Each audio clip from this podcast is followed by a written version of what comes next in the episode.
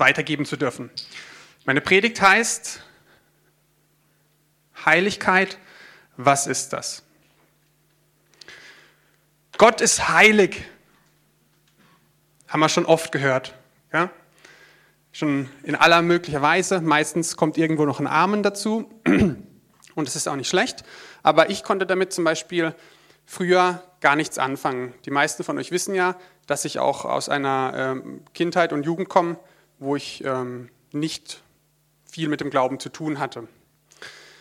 Und für mich war die Aussage, Gott ist heilig, immer so eine Distanz. Gott ist gut, Gott ist da oben und er ist heilig, aber ich bin hier unten. Und da ist einfach eine Distanz, er gut, ich schlecht. Das war so das Gefühl, das ich dadurch bekommen habe. Ich habe euch zum Beispiel mal Stellen rausgesucht, keine Angst, ich lese euch die nie vor, aber ich gebe sie inhaltlich wieder, die früher für mich auch keinen Sinn gegeben haben oder die mich diese Distanz zwischen Gott und mir haben spüren lassen. Und zwar, nachdem das ähm, Mose das Volk aus Ägypten rausgeführt hat, die Israeliten, kommen sie an den Berg Sinai. Und da ist es so, dass Gott Mose im Dunkel des Gewölks, also ich gehe nach der Elberfelder Übersetzung, 2. Mose 19, im Dunkel des Gewölks erscheint. Und er sagt dann zu Mose, geh hin, heilige das Volk Sie sollen ihre Kleider waschen, also es soll alles rein sein, es soll alles blitzen. Vers 12, hütet euch auf den Berg zu steigen oder auch nur sein Ende zu berühren. Jeder, der den Berg berührt, muss getötet werden. Keine Hand darf ihn berühren, denn sonst muss er gesteinigt oder erschossen werden. Ob Tier oder Mensch, er darf nicht am Leben bleiben. Also so eine heilige Zone und wenn man die irgendwie nur berührt oder betritt, egal aus welchem Motiv, wird man erschlagen oder erschossen. Na, herzlichen Dank. Und dann geht Mose runter und heiligt das Volk und sie wuschen ihre Kleider. Und dann heißt es noch die Aufforderung, nähert euch keiner Frau. Also alles, was körperlich ist, wird auch schnell vertuscht und bloß nicht erwähnt oder irgendwas damit gemacht. Es war so das Gefühl, Heiligkeit heißt so absolute, absolute Sündlosigkeit. Und ich glaube, das ist so ein bisschen das Problem, worauf Heiligkeit oft reduziert wird. Absolute Sündlosigkeit, dass das das Einzige ist, was Heiligkeit bedeutet. Kleider waschen, bloß nichts Schlimmes tun, denn sonst wird man ja erschlagen. Und das hat bei mir eben so eine Angst oder eine Verunsicherung vor Gott auch ausgelöst. Eine andere Geschichte habe ich bei der Vorbereitung ähm, nachgeschlagen. Und als ich dann eine passende Übersetzung ähm, gesucht habe, ich habe die Hoffnung für alle genommen, saß ich an meinem MacBook und meine Frau kommt schon zu mir und legt sich so hin und sagt, ach, die Geschichte, die kann ich überhaupt nicht leiden. Und zwar ist es die Geschichte von Usa, der ähm, die Bundeslade stützen möchte. Die Bundeslade wird von David zurückgebracht nach Jerusalem. Gott hat aber die Anweisung gegeben, dass nur Leviten die Bundeslade berühren dürfen und sonst niemand. Ich lese vor, 2. Samuel 6, Abvers 6. Bei dem Dreschplatz, der einem Mann namens Nachon gehörte, brachen die Rinder plötzlich aus und der Wagen drohte umzustürzen. Also die heilige Bundeslade Gottes droht jetzt sozusagen in den Dreck zu fallen. Schnell streckte Usa seine Hand aus und hielt die Bundeslade fest. Da wurde der Herr sehr zornig über ihn, weil er es gewagt hatte, die Bundeslade zu berühren und er ließ Usa auf der Stelle tot zu Boden fallen. Ich mag die Stelle auch nicht so arg, wenn ich ehrlich bin. Und es hat bei mir früher dieses Gefühl forciert, dass man Gott bloß nicht zu nahe kommen kann. Er ist ja so heilig, denn sonst, wie gesagt, kann es ganz schön böse für uns ausgehen. Ich habe dann äh, noch ein bisschen im Internet geschaut, was denn andere theologische Meinungen dazu sind oder was andere Leute dazu schreiben und bin auf die Seite allaboutgod.com gestoßen. Da könnte man jetzt ja meinen, oh, all about God, dann weiß ich ja alles über Gott. Super, kann ja nichts schiefgehen, wenn ich da nachlese. Ich möchte die Seite auch nicht in den Dreck ziehen, aber dieses Zitat gibt es für mich diese, diesen klassischen Gedankengang einfach wieder. Sie schreiben, wenn man sich der Heiligkeit Gottes nähern will, muss man ihm Ehrfurcht und seinen Geboten absoluten Gehorsam entgegenbringen. Das heißt, selbst wenn man es gut meint, kann man von Gottes Heiligkeit getötet werden, weil man eben nicht sündlos ist. Man muss ja absoluten Gehorsam seinen Geboten entgegenbringen.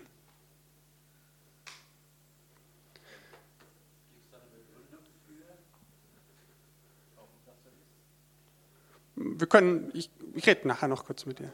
Okay. Ich glaube aber, dass wir im Neuen Testament eine viel höhere Offenbarung von Gott bekommen. Ich sage nicht, dass das falsch ist oder dass wir das abtun sollten, was ich gerade gesagt habe, aber ich glaube, dass Gott sich noch nicht in seiner Fülle gezeigt hat zu, zu, zu dem Zeitpunkt. Ich glaube, dass Jesus die höhere Offenbarung des Herzens Gottes ist. Denn für mich schreit das ganze Alte Testament, das komplette Alte Testament, schreit für mich den Namen Jesus. In jedem Buch und in jeder Geschichte schreit es für mich den Namen Jesus. Und ich glaube, dass die ganze Fülle der Gottheit in Jesus war. Jesus war ja kein minderwertiges Produkt. Die ganze Fülle der Gottheit war in Jesus. Und Jesus war heilig. Das ist niemand, der mir hier widersprechen würde in dem Raum wahrscheinlich. Und da erleben wir, dass Gott sich durch seine Heiligkeit nicht von uns abgrenzt. Genau das Gegenteil ist der Fall. Gott zeigt in Jesus ein ganz anderes Bild als der distanzierte Gott. Er kam von seinem ewigen Thron runter und hat 40 Tage Durst und Hunger gelitten. Ich habe das mal neun Tage geschafft, ohne Essen, komplett. Und dann war bei mir Schluss. Nach 40 Tagen in der Wüste sind wahrscheinlich die Lippen aufgesprungen. Du kriegst wahrscheinlich Halluzinationen oder hörst Stimmen nicht mehr so ganz so klar. Du bist körperlich furchtbar schwach. Ich weiß gar nicht, wie das ist. Es muss echt furchtbar gewesen sein. Und dann kommt noch die Anfechtung vom Teufel. Aber er hat sich das freiwillig angetan. Er hat das Aroma des Himmels hinter sich gelassen und hat den Gestank dieser Welt eingeatmet. Der heilige Gott kommt runter und weiß, wie es riecht, wenn, äh, wenn irgendwelche Kadaver verderben. Er weiß, wie es riecht, wenn Menschen rülpsen oder pupsen. Ja, Gott hat sich das angetan. Der hat sich nicht in seiner Heiligkeit verschanzt. Er hat es eingeatmet, den ganzen Dreck dieser Welt. Er hat die Freuden des Himmels aufgegeben, um mit den Menschen zu weinen. In Lukas 7,13 ist die Geschichte, dass der einzige Sohn von einer Frau gestorben ist. Und als Jesus das sieht, ist er so von Mitleid ergriffen, dass es ihn jammert, heißt es in der Übersetzung, dass er weint, weil er diesen Schmerz der Menschen teilt. Gott kommt runter, macht sich eins mit uns und er ist so ergriffen von unserem Schicksal, dass er weinen muss. Es ist so krass, dass Jesus uns, obwohl er heilig ist, zeigt, wie nahe er bei uns ist. Überleg mal, er lässt sich von Prostituierten die Füße waschen. Der heilige Gott. Oder er legt sich bei Betrügern zum Essen ein. Was hat der für Nerven? Er ließ sich bespucken, er ließ sich schlagen, er ließ sich bewerfen mit Eiern oder sonstigen Sachen. Und er ließ sich kreuzigen. Und er ließ sich bis zur Unkenntlichkeit auspeitschen. Jetzt war gerade Ostern. Ich habe vor ein paar Jahren The Passion of the Christ gesehen, die Verfilmung von Mel Gibson, wo die Passion Christi verfilmt wird. Und die ist so krass blutig. Mir ist danach so schlecht gewesen, ich habe den Film seither nicht mehr gesehen. Aber in der Bibel steht, dass Jesus bis zur Unkenntlichkeit zerschlagen wurde, dass er keine menschliche Form mehr hatte. Man konnte ihn nicht mehr als Mensch erkennen. Und irgendwann hat Gott mir mal gesagt, Alex, du, dich schaudert's vielleicht vor der Verfilmung, aber du willst gar nicht wissen, wie er damals wirklich aussah. Er sah nicht mehr aus wie ein Mensch, er sah aus wie ein zerdroschener Fleischklumpen. Und das ist das, was Gott sich angetan hat. Er war nicht heilig und abgesondert, er war nicht distanziert. Er ist uns näher gekommen, als wir uns das jemals vorstellen können. Jesus und Gott ist nahbar und trotzdem heilig. Wozu also Heiligkeit? Warum sagt Gott zum Beispiel in 1. Petrus 1,16, ihr sollt heilig sein, denn ich bin heilig? Will er nur, dass wir uns jetzt einen abkrampfen, dass wir versuchen, so gut wie möglich sündlos zu leben und dass wir irgendwann nach 10, 20, 30 Jahren frustriert merken, wir schaffen es ja doch nicht. Es ist alles nur zeitweise und irgendwann kommt doch wieder irgendwas in den Weg. Was meint Gott damit, wenn er solche Sachen sagt? Ihr sollt heilig sein, denn ich bin heilig. Ich glaube, der entscheidende Schlüssel ist, dass wir uns mal anschauen, was Heiligkeit bewirkt. Und da kommen wir zu der Textstelle, die mich zu der Predigt überhaupt bewegt hat. Vor zwei Jahren ungefähr oder drei Jahren habe ich ein Buch von John Eldridge gelesen, das heißt The Utter Relief of Holiness auf Englisch. Nun habe ich ja schon mehrere Jahre im Ausland gelebt und bin Englischlehrer und habe das studiert, aber mir ist es ziemlich schwer gefallen, das zu übersetzen. Bin da ziemlich lang dran gesessen und habe versucht, The Utter Relief of Holiness zu übersetzen. Und nachdem ich mir die Wortbedeutung länger angeschaut habe, glaube ich, dass dies die treffendste Übersetzung ist. Die vollkommene Befreiung durch Heiligkeit.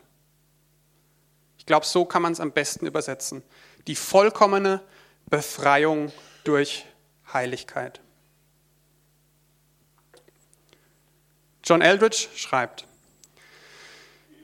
Bevor wir unsere Betrachtungen fortsetzen, muss ich doch das Angebot, das das Christentum macht, erklären. Es gibt eine Möglichkeit, wieder gut zu sein. Die Hoffnung, die im Christentum liegt, ist, dass wir unser Leben so leben dürfen, wie es Christus getan hat. Er kann heilen, was im tiefsten Inneren von einem jeden von uns kaputt gegangen ist.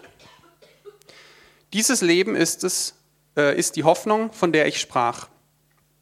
Es gibt eine Realität unserer Existenz, wo alles leicht und unbeschwert ist, nämlich, nämlich das Einssein mit dem Herrn des Lebens, schrieb George MacDonald.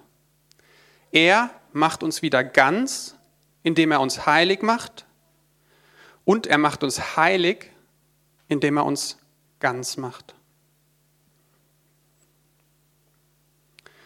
Heiligkeit ist nicht etwas, das du tust, sondern es ist was, was Jesus für dich tut. Heiligkeit ist das Versprechen, das er bei dir einlöst. Er macht dich heilig. Und jeder andere Ansatz führt nicht zum Ziel, wenn wir es selbst versuchen. Heiligkeit ist nicht was, was du tust, es ist was, was du bist. Es ist keine Handlung, es ist ein Zustand. Nämlich der Zustand des Wiederhergestelltseins, des Ganzseins durch Gottes Gnade. Ich möchte euch das an einem Beispiel oder einer Geschichte veranschaulichen. Oft verurteilen wir ja Menschen, die sündigen und sagen zu ihnen, ähm, dies oder jedes trennt dich von Gott, wenn wir erkannt haben, was bei denen falsch läuft im Leben. Meistens haben wir sogar recht damit. Aber das Problem ist, dass es diesen Menschen nicht hilft. Stellt euch mal vor, ihr seht jetzt oder ihr begleitet über zehn Jahre ein Mädchen, das dann zur Frau wird und sie vergeudet einfach zehn Jahre ihres Lebens nichtsnutzig. Sie lässt die Schule schleifen und all deine Ermahnungen, die du ihr gibst, werden einfach missachtet, werden abgeschmettert. Sie möchte mit einem drogenabhängigen Freund zusammenkommen und dein Herz versucht sie davor zu warnen, du gibst dein Bestes, du möchtest ihr helfen, aber sie schlägt deinen Rat aus. Sie denkt nur, du meinst es schlecht mit ihr. Und ihr blutet das Herz, weil du zu ihr sprichst, aber sie hört nicht drauf und es ändert sich nichts. Und du siehst, wie es bergab geht, aber du kannst nichts tun. Du merkst, wie sie schon morgens anfängt zu trinken wie sie jeden Tag betrunken ist und wie sie auch noch alkoholisiert Auto fährt. Nicht nur ihr eigenes Leben gefährdet, sondern das Leben von anderen Männern, Frauen und Kindern im Straßenverkehr. Und letztendlich kriegst du mit, wie sie abhängig wird von Speed, Crack und Kokain. Und du versuchst ständig zu sagen, das ist der falsche Weg, aber es ändert sich nichts. Trotz unserer gut gemeinten Ratschläge, was sie ändern muss, hilft es ihr nicht weiter. Wir wissen vielleicht, was richtig wäre, was sie ändern muss in ihrem Leben, aber die Messlatte für sie ist einfach zu hoch. Sie kann es nicht selber schaffen. Und jeder von uns steckt in solchen Situationen drin. Jeder von uns hat Aspekte in seinem Leben, wo wir es selber nicht mehr rausschaffen. Und das Einzige, was sie befreien kann, ist Gottes Gnade. Was ich euch erzählt habe, ist das Zeugnis von einer Frau, die ähm, in Amerika gelebt hat oder immer noch lebt. Und sie gibt ein Videozeugnis und es wurde aufgezeichnet von der Bethel Church in Redding, Kalifornien. Ich hatte leider nicht die Zeit, deutsche Untertitel einzublenden. Deswegen werden wir den Clip, der geht drei Minuten, nur auf Englisch schauen. Ich habe euch jetzt aber schon erzählt, in welcher Situation sie reinkommt und danach werde ich euch dann erzählen, eben was sie bewegt hat, da rauszugehen. Jan.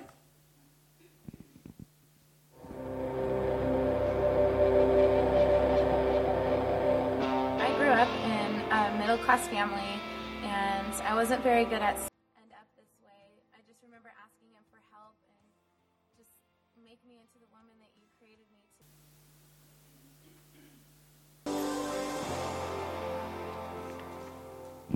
Ja, mich bewegt das Zeugnis jedes Mal, jedes Mal Tränen in den Augen. Das ist einfach ähm, so, so cool, wie Gott Menschen begegnet und wie er sie frei macht. Das, oh, das, das berührt mich einfach so arg. Und ich möchte euch ein paar Zitate sagen, die sie in ihrem Zeugnis da gesagt hat. Also Gott hat sie befreit von ihren ganzen Abhängigkeiten und hat sie in Freiheit rausgeführt. Sie hat angefangen, sie hat geschrien und hat gesagt, Gott, mach mich zu der Person, als die du mich geschaffen hast. Das ist das, wovon ich gesprochen habe. Gott ist der Wiederhersteller, der uns zu dem macht, als dass er uns geschaffen hat. Sie hat gesagt, äh, die Menschen haben mich nicht verurteilt, als sie dann in eine Gemeinde gegangen ist, obwohl ich ein totales Frack war. Sie haben mich in die Freiheit geliebt. Und das ist die Autobahn in die Freiheit, ist Liebe. Sie sagt, ich glaube, es war ihre Liebe, die mein Leben verändert hat. Und da setzt sich ein dickes Ausrufezeichen dahinter. Das ist es, was Jesus sagt, dass er uns zu einer Person macht, die er schon immer in uns gesehen hat. Er macht uns zu der Person, die er schon immer in uns gesehen hat, lange bevor wir geboren waren. Und das ist das, was ich im vorherigen Zitat versuchen wollte, euch hiermit zu veranschaulichen. Gott macht uns ganz, indem er uns heilig macht, und er macht uns heilig, indem er uns ganz macht. Er stellt uns komplett wieder her. Was bedeutet es für uns? Wir jubeln oft über Zeugnisse, die wir hören, wenn Menschen sich bekehren oder das, was ich euch gerade vorgespielt habe. Aber wir merken oft nicht, dass wir als Christen genauso abhängig sind von dieser Gnade Gottes. Wir sind in der gleichen Qualität, in der gleichen Quantität von dieser Gnade abhängig. Nur weil wir länger im Club sind, heißt es nicht, dass wir ihn weniger brauchen. Ich merke das, je länger ich predige, je öfter ich hier vorne stehe, spüre ich so einen gewissen Druck. Und ich sage überhaupt nicht, dass der von euch kommt. Aber das ist so ein ganz subtiles Gefühl, so ein Druck, dass ich zum Beispiel bei der Vorbereitung wenn ich die Predigt zusammenstelle, merke, ich möchte immer weniger über meine Schwächen sprechen. Ich möchte es gar nicht mehr so einfließen lassen, was für Abgründe ich eigentlich habe. fällt mir sehr schwer.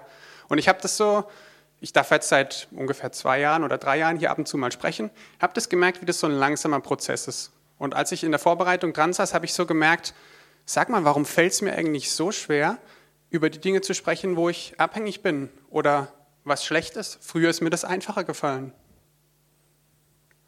Ich möchte zum Beispiel nicht, dass Leute wissen, dass ich manchmal total gierig bin. Ich bin manchmal total gierig. Oh je, der Uwe entreißt mir gleich das Mikrofon. Ich denke manchmal total zuerst an mich und an meinen Vorteil. Ich bin manchmal total selbstzentriert. Ich sehe nur meine eigenen Bedürfnisse. Und die Befindlichkeit von anderen Menschen um mich herum kann und will ich dann gar nicht mehr wahrnehmen in den Zustand. Ja, und oft, ich meine, in der Ehe passiert das ständig. Und manchmal hat es meine Frau mit einem richtigen Arsch zu tun. Manchmal bin ich, ja, kein guter Ehemann, weil ich nur mich selber sehe manchmal. Ich möchte auch nicht, dass ihr wisst, dass ich zum Beispiel manchmal total unmoralische sexuelle Gedanken habe in meinem Kopf. Dass Gott mich damit, nee, das, Entschuldigung, das war jetzt ein furchtbarer Versprecher, dass der Teufel mich damit bombardiert. Er setzt mir manchmal so Bilder rein. Und man, man schämt sich dann gleich dafür und denkt, ach, ich darf die ja nicht haben. Oh Gott, was würden denn die anderen jetzt denken, wenn die das wüssten? Ich möchte auch nicht, dass ihr wisst, zum Beispiel, dass ich manchmal total verbittert bin gegen Gott. Dass er manche Gebete von mir einfach nicht erhört. Egal wie lange ich sie ihm hinklatsche. Und das führt dazu, dass ich manchmal im Alltag gar keine Erwartung oder gar keine Hoffnung mehr habe, dass Gott auf manche Gebete reagiert. Und ich spreche sie dann schon gar nicht aus, weil ich mir die Enttäuschung ersparen möchte. Das sind so Abgründe, die in mir drin sind. Und ich merke, dass mir das schwerfällt, die einfach auch zu sagen und offen zuzugeben. Ich möchte meine Zerbrochenheit verstecken weil augenscheinliche Sündlosigkeit den Anschein von geistiger Reife erweckt. Augenscheinliche Sündlosigkeit erweckt den Anschein geistiger Reife. Aber über die Jahre habe ich eins gemerkt, geistige Reife bedeutet erkennen, wie abhängig ich von Jesus bin. Das ist geistige Reife. Das beeindruckt mich überhaupt nicht, wenn ich jemanden treffe und er sagt mir, ah, ich habe die Sünde überwunden und ich habe das überwunden und das läuft bei mir total super. Das beeindruckt mich überhaupt nicht. Aber wenn ich Leute treffe und die sagen, ich brauche Jesus jeden Tag und ich brauche ihn mehr als am Anfang, da weiß ich, das ist echt. So geht es mir nämlich auch. Ich brauche ihn jedes Jahr mehr und ich kann gar nicht mehr ohne ihn leben. Das Problem ist, wir schämen uns unserer Fehler, wir schämen uns für unsere Sünden. Und wir haben alle Kompensationsstrategien, um diese schwarzen Flecken zu kaschieren und uns Liebe und Anerkennung zu holen. Wir sind alle so gemacht, Gott hat uns so geschaffen, dass wir Liebe und Anerkennung brauchen. Und wenn wir eben diese schwarzen Flecken an uns sehen, ist unser erster Reflex, wir machen das schnell weg denn wenn das andere sehen, dann kriege ich nicht die Liebe oder die Anerkennung, die ich brauche und die ich möchte. Und anstatt diese Sachen ins Licht zu bringen, verstecken wir sie im Dunkeln.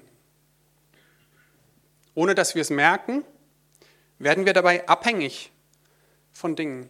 Es führt uns in die Abhängigkeit. Zum Beispiel unser Ruf bei der Arbeit. Er ist der, der hm, hm, hm, immer pünktlich liefert der für andere immer Sachen mitmacht. Der, auf den man sich verlassen kann, der, der nicht meckert, der, der sich nicht beschwert. Und dadurch kriegt man die Anerkennung vom Chef oder von den Kollegen vielleicht.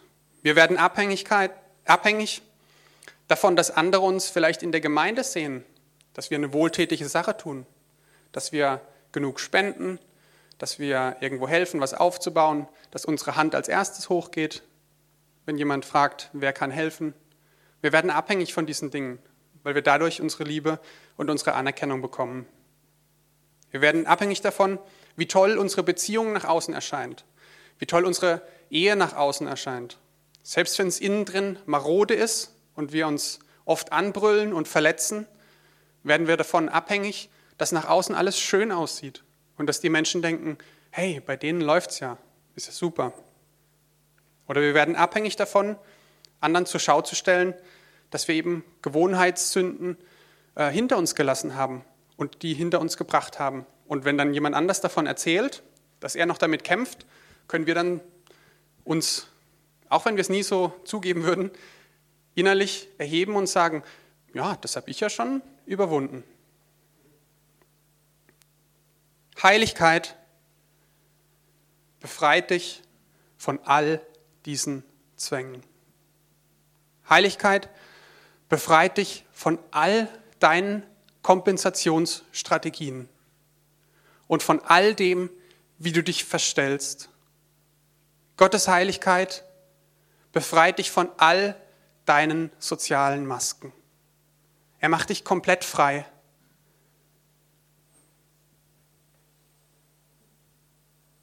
Wir haben das Jahresmotto, Jetzt darf ich es bloß nicht falsch zitieren, ach, das hängt gar nicht hier. Ich gebe es mal inhaltlich wieder. Was du bekämpfst, wird bleiben, aber was du liebst, das kannst du überwinden. Habe ich es richtig gesagt? Ja, super. Wenn du lernst, dich selber anzunehmen, dann bist du frei, dich zu verändern, weil Gott es genauso macht. Er nimmt dich an und er möchte dich verändern. Durch seine Heiligkeit, durch seine Gnade. Denn Heiligkeit gibt dir deine Menschlichkeit zurück. Gott sagt, ja, es ist gut, dass du Mensch bist. Es ist in Ordnung. Auch wenn du noch fällst, Schnauf mal tief durch. Es ist in Ordnung. Es ist in Ordnung, dass du Mensch bist. Ich habe dich so gemacht übrigens, falls du es vergessen hast. Und wenn Gott sagt, ihr sollt heilig sein, denn ich bin heilig, das Zitat, das ich euch vorhin gesagt habe, bedeutet es, ihr sollt ganz sein, so wie ich ganz bin. Ihr sollt wiederhergestellt sein. Und man kann das auch übersetzen nicht mit ihr sollt als Befehl, sondern ihr werdet. Und das ist ein Versprechen. Das ist ein Versprechen von Gott und er wird es einlösen. Ihr werdet wieder ganz sein. Oft hängen wir aber in so einer geistigen Verquerung, so eine geistige Dyslexie, ich weiß gar nicht, wie ich es sonst bezeichnen soll, in der wir denken, wir müssen sündlos sein, um heilig zu sein. Aber es ist genau andersrum. Gott stellt dich wieder her, er räumt mit deinen Wunden auf, er macht dich zu dem Menschen, der du schon immer gewesen bist, wie wir es im Clip gehört haben. Er macht dich zu der Person, als die er dich sieht. Und als diese Person, als diese Person bist du befähigt, heilig zu sein und nicht mehr zu sündigen. Automatisch. Aber wir dürfen das nicht verwechseln. Wir dürfen nicht denken, der richtige Ansatz ist, wir müssen nicht mehr sündigen, nicht mehr sündigen, nicht mehr sündigen, dann bin ich heilig. Andersrum. Wir werden heilig gemacht durch Gottes Liebe und Gnade und sündigen so automatisch auch nicht mehr. Ich biege in die Zielgerade ein. Oh je, ich bin ganz schön früh dran, gell?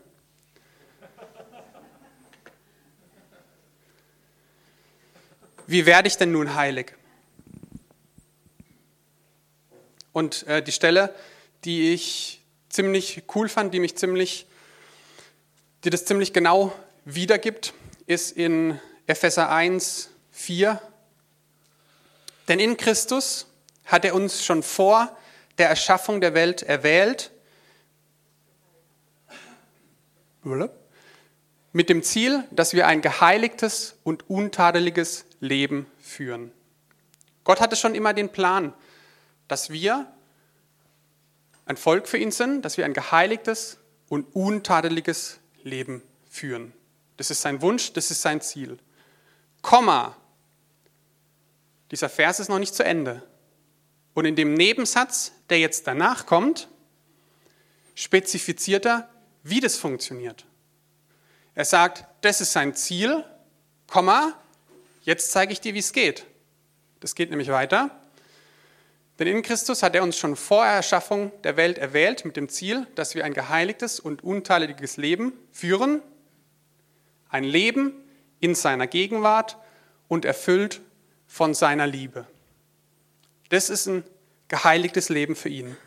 Ein Leben in seiner Gegenwart und erfüllt von seiner Liebe. Das heißt, alle meine Schwäche kann ich vor Gott hinlegen und zuversichtlich wissen, dass er mich liebt. So ist der Weg der Heiligkeit.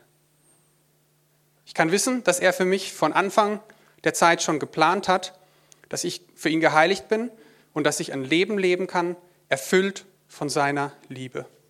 Ich darf wissen, dass Jesus an mich glaubt, selbst wenn ich es nicht verdiene. Und in der Bibel gibt es so viele Geschichten von Menschen, die auf diese Weise geheiligt und wiederhergestellt wurden. Ich könnte endlos über Geschichten reden.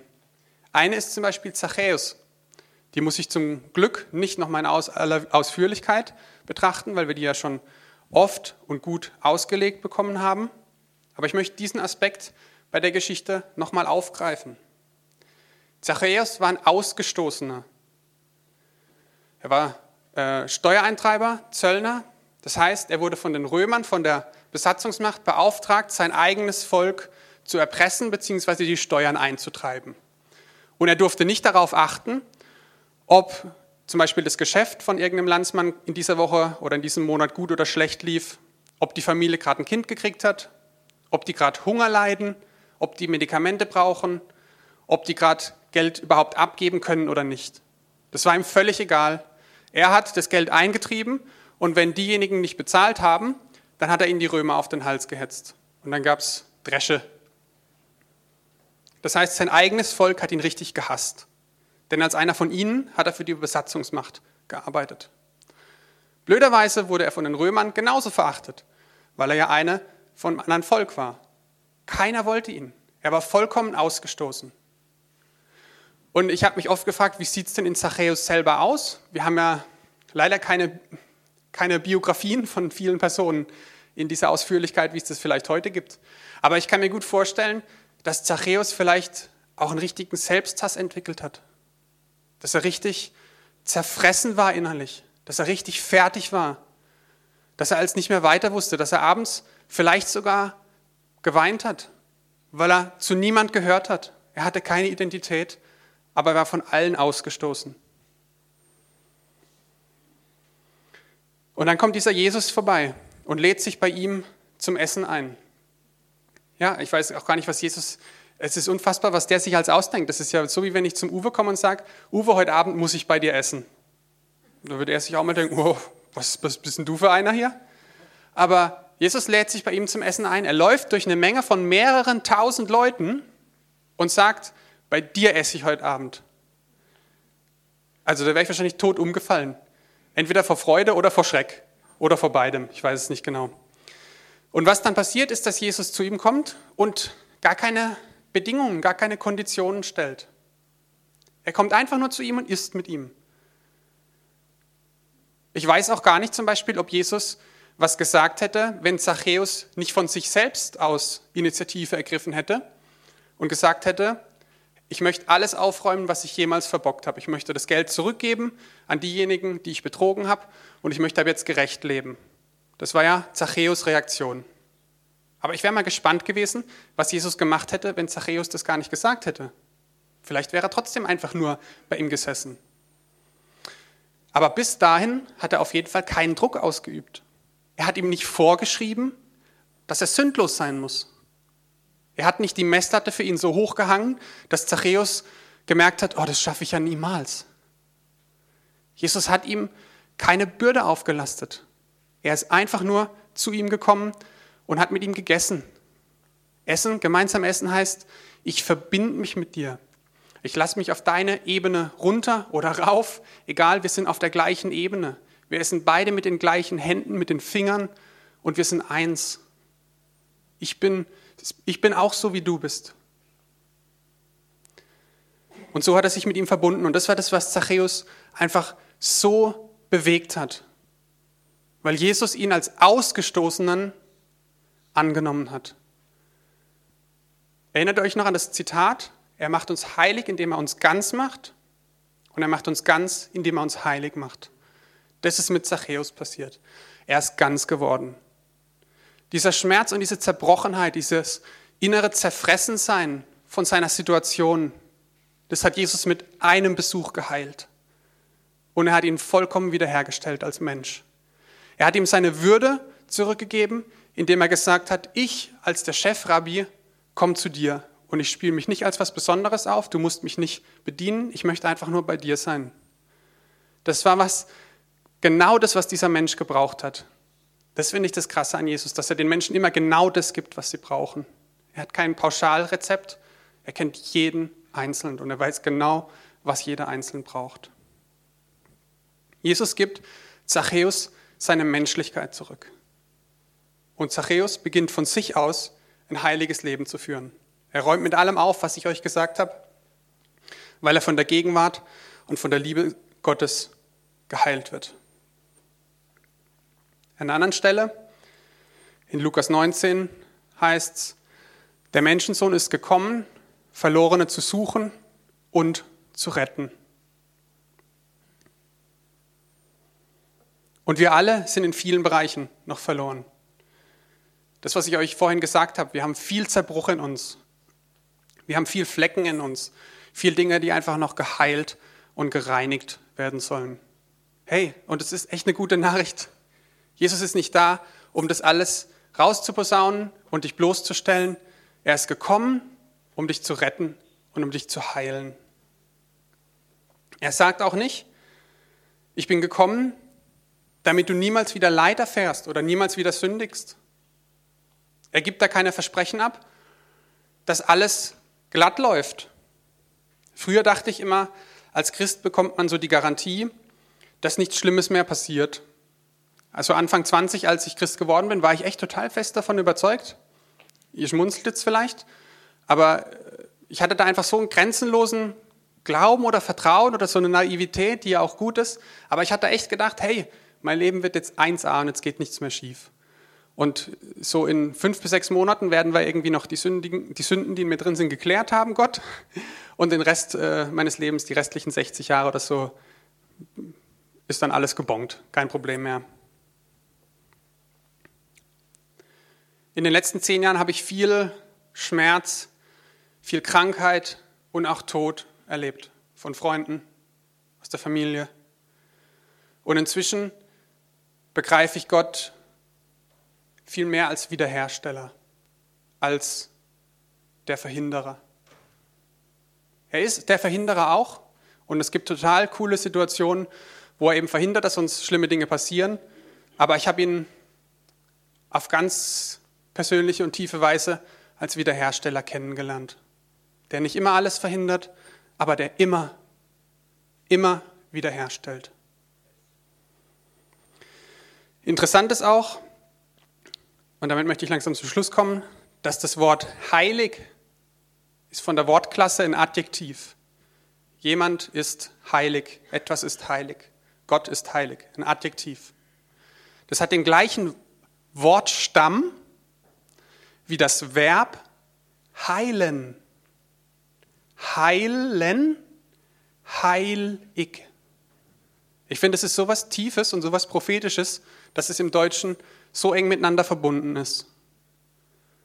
Du musst geheilt werden, um heilig zu sein. Und in dieser Bibelstelle, die ich euch hier gezeigt habe, der Menschensohn ist gekommen, Verlorene zu suchen und zu retten, ist im Originaltext das Wort retten mit so-so übersetzt worden. Zu retten. Und dieses Wort wird 13 Mal noch in der Bibel mit dem Wort heilen übersetzt. Er ist gekommen, um uns zu heilen. Und es ist ein ganzheitliches Heilen an Körper, Seele und Geist.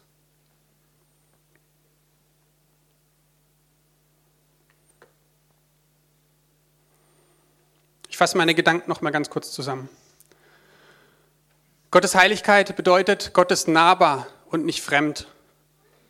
Obwohl er von seiner Heiligkeit natürlich was Besonderes ist, nutzt er diesen Status nicht aus, um sich von uns zu trennen, sondern er kommt uns ganz nahe.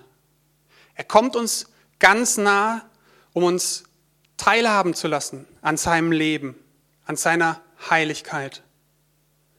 Denn Heiligkeit bedeutet die Befreiung von meinen Zwängen. Wenn ich Gottes Gnade, Gottes Liebe erfahre, verändert es mein Herz und heilt meine Wunden, damit ich die Person sein kann, als die Gott mich geschaffen hat.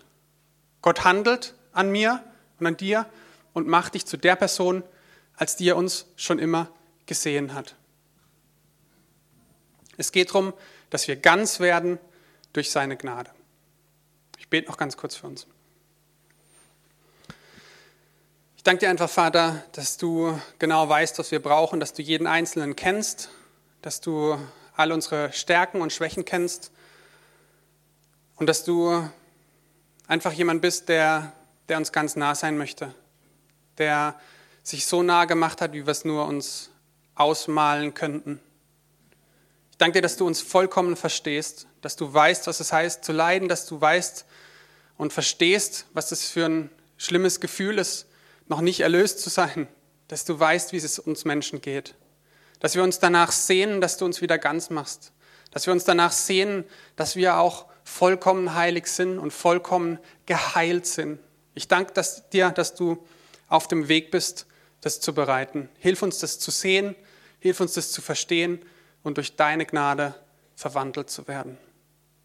Amen. Ich danke euch.